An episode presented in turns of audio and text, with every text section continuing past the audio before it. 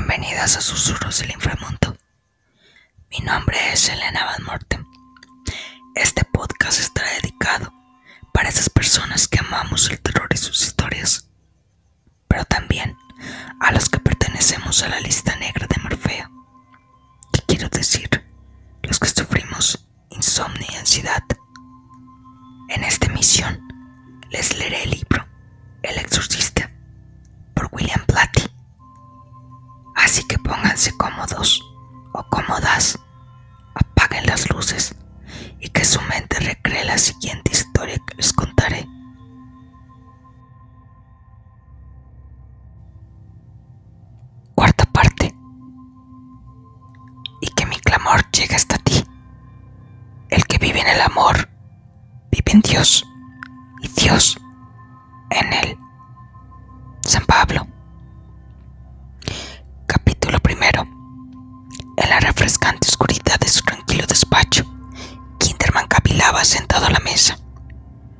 Corrigió levemente la dirección del rayo de luz de la lámpara.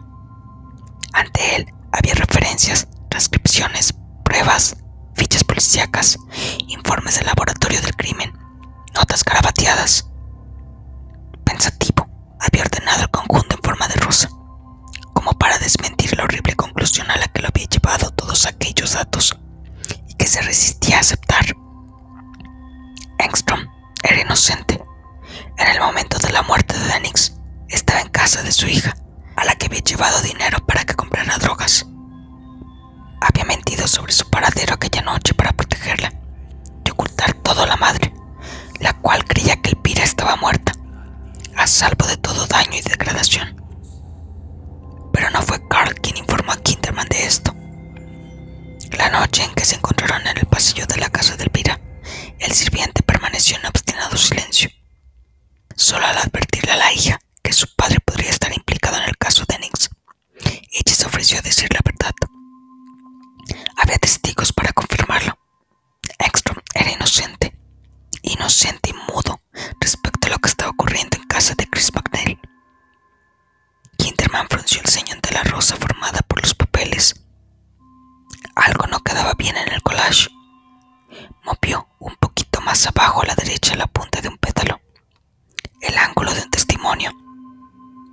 Rosas. Elvira. Le había advertido duramente que si en el plazo de dos semanas no se internaba en una clínica, le seguiría los pasos y registraría su casa hasta que tuviese pruebas para detenerla. Pero sinceramente, no creía que ella lo hiciera. Había momentos en el que miraba fijamente a la ley, sin parpadear, como lo haría con el sol del mediodía, esperando que lo secara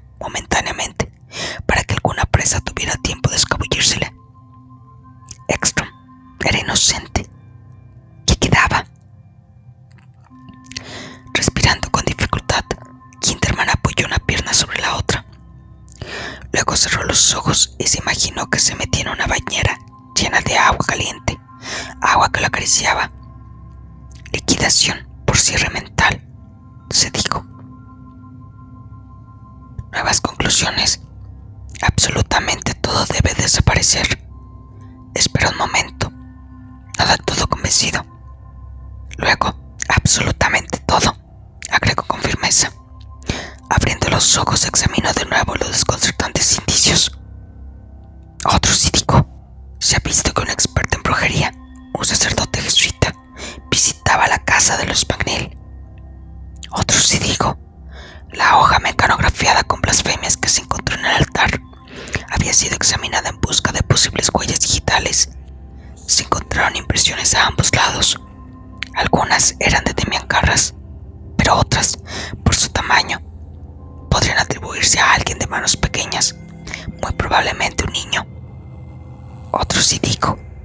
analizado el tipo de letra de la máquina de escribir utilizada en la tarjeta del altar, comparado con el de la carta sin terminar que Sharon Spencer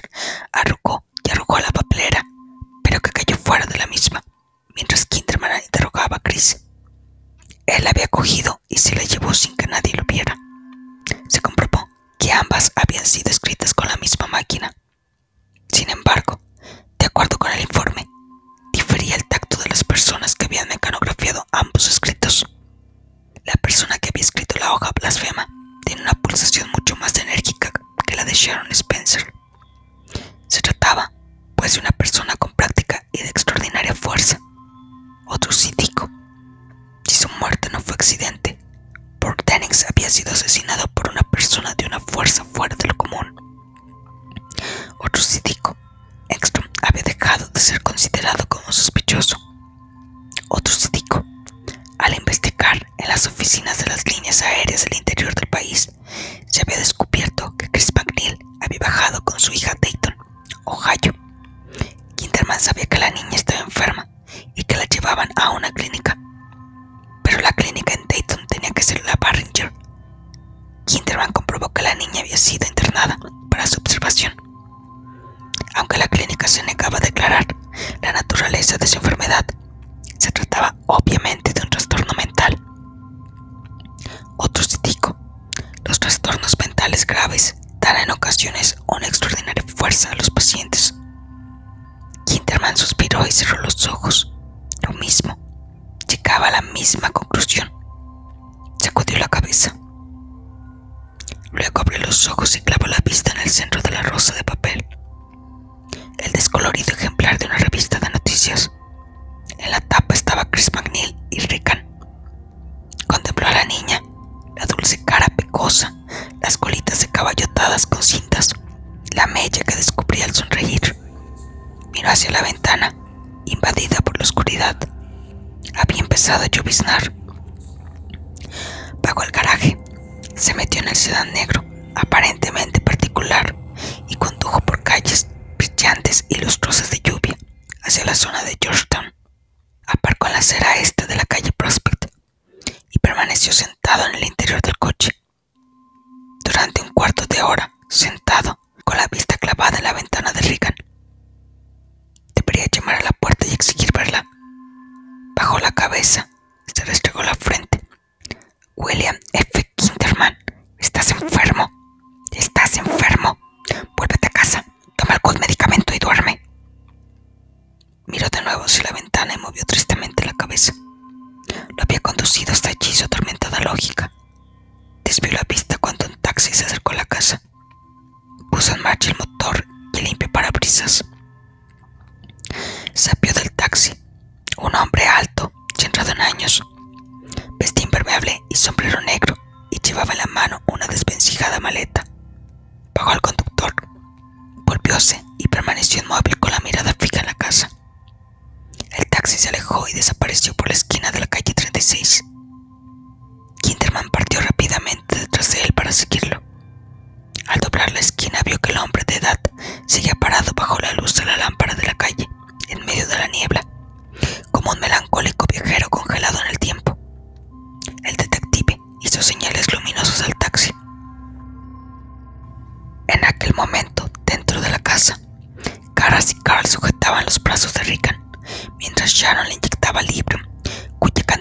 hacía un total de 400 miligramos aplicados en dos horas. Cara sabía que la dosis era muy elevada, pero, tras un largo periodo de calma, la personalidad diabólica se había despertado de repente en un ataque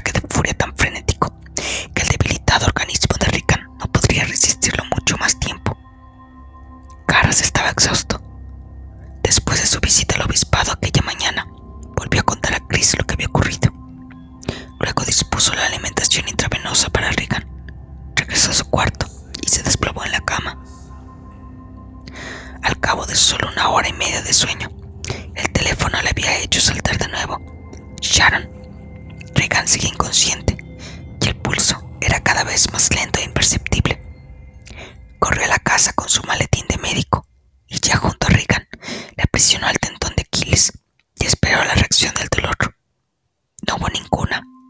Le apretó fuertemente una uña. Tampoco reaccionó. Estaba preocupado, aunque sabía que en casos de histeria y en estados de trance insensibilidad al dolor. Ahora temía el coma, un estado que podía desembocar fácilmente en la muerte. Le tomó la presión arterial, máxima 9, mínima 6. Luego el pulso, 60 latidos. Durante una hora y media permaneció en la habitación, examinándola cada 15 minutos, antes de quedarse tranquilo, porque la presión sanguínea y el pulso se habían estabilizado, lo cual significaba que Regan no sufría un shock, sino que se lleva en estado de letargo. Le dejó instrucciones a Sharon para que le tomara el pulso cada hora.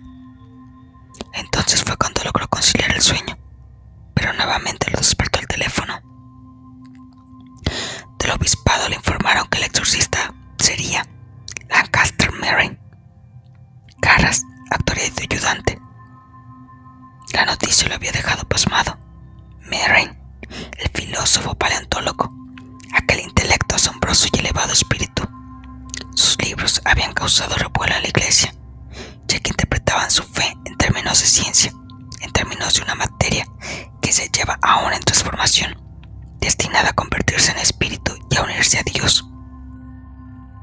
Inmediatamente Carras llamó a Chris para darle la noticia, pero encontró con que ella lo sabía ya directamente por el obispado, el cual le había informado que Merrin llegaría al día siguiente.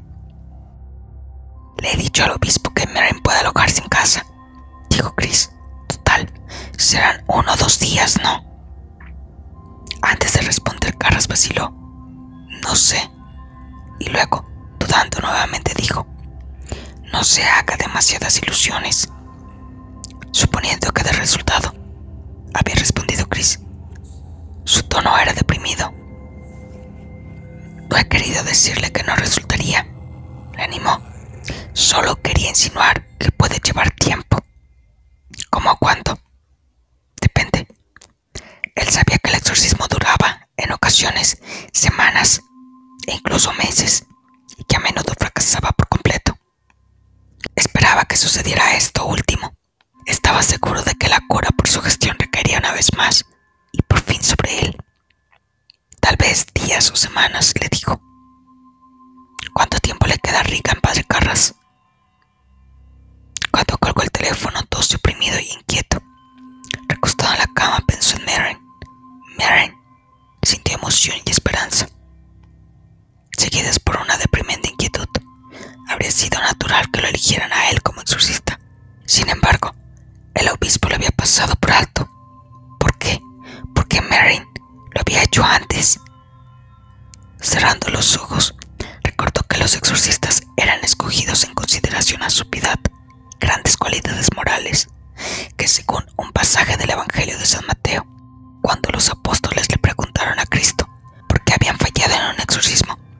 él les había respondido, por vuestra poca fe. Tanto el provincial como el rector sabían su problema. Se lo habrían contado al obispo alguno de los dos. Dio vueltas en la cama, decepcionado. Se sentía algo indigno, incompetente, rechazado. Y eso le dolía. Irracionalmente, pero le dolía.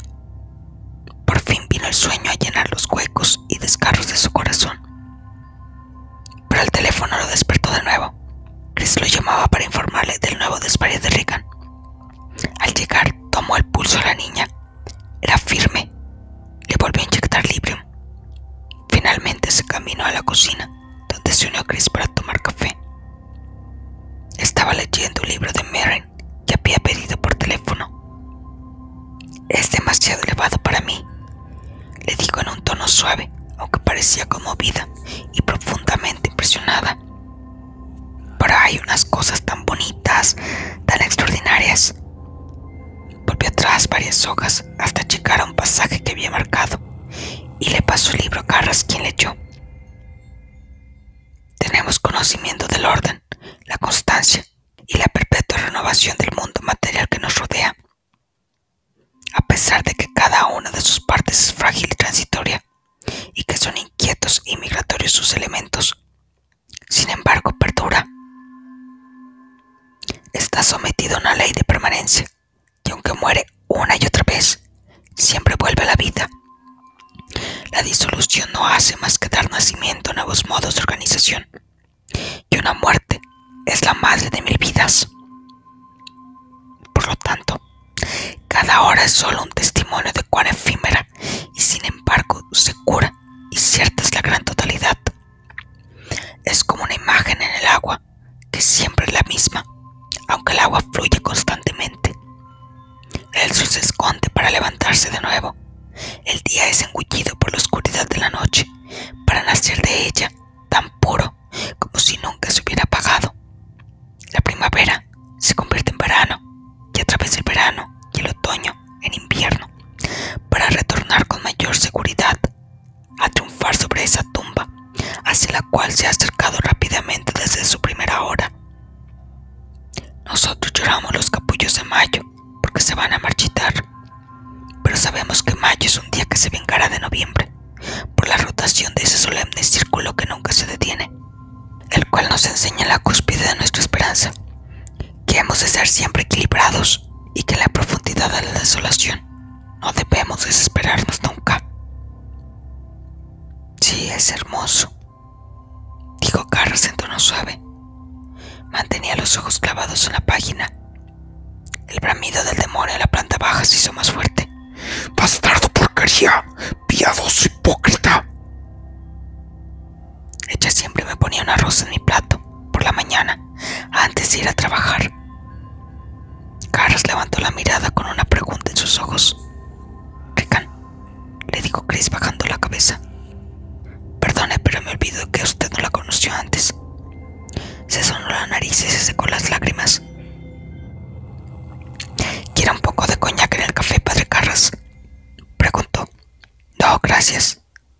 La verdad es que el café no tiene gusto a nada, murmuró trémula. Le pondré un poco de coñac, con permiso. Rápidamente abandonó la cocina. Carras sentado se quedó solo, tomándose el café. Estaba deprimido.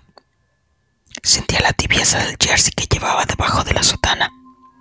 Lamentaba no haber podido consolar a Chris. Luego un recuerdo de su infancia brilló débil